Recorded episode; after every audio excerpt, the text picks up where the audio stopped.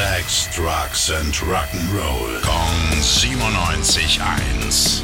Rock News. Bachmann Turner Overdrive geht nochmal auf Tour.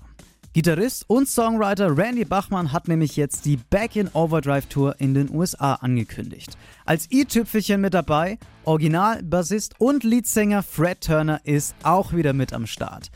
Außerdem kommt nächstes Jahr ein Konzertmitschnitt aus dem Jahr 1976 und um das Ganze noch abzurunden, kommt nächstes Jahr auch noch ein Doppel-Live-Album aus demselben Jahr von einem Konzert aus Tokio. Rock News. Sex, Drugs and Rock'n'Roll. Kong 97.1. Frankens Classic Rocksender.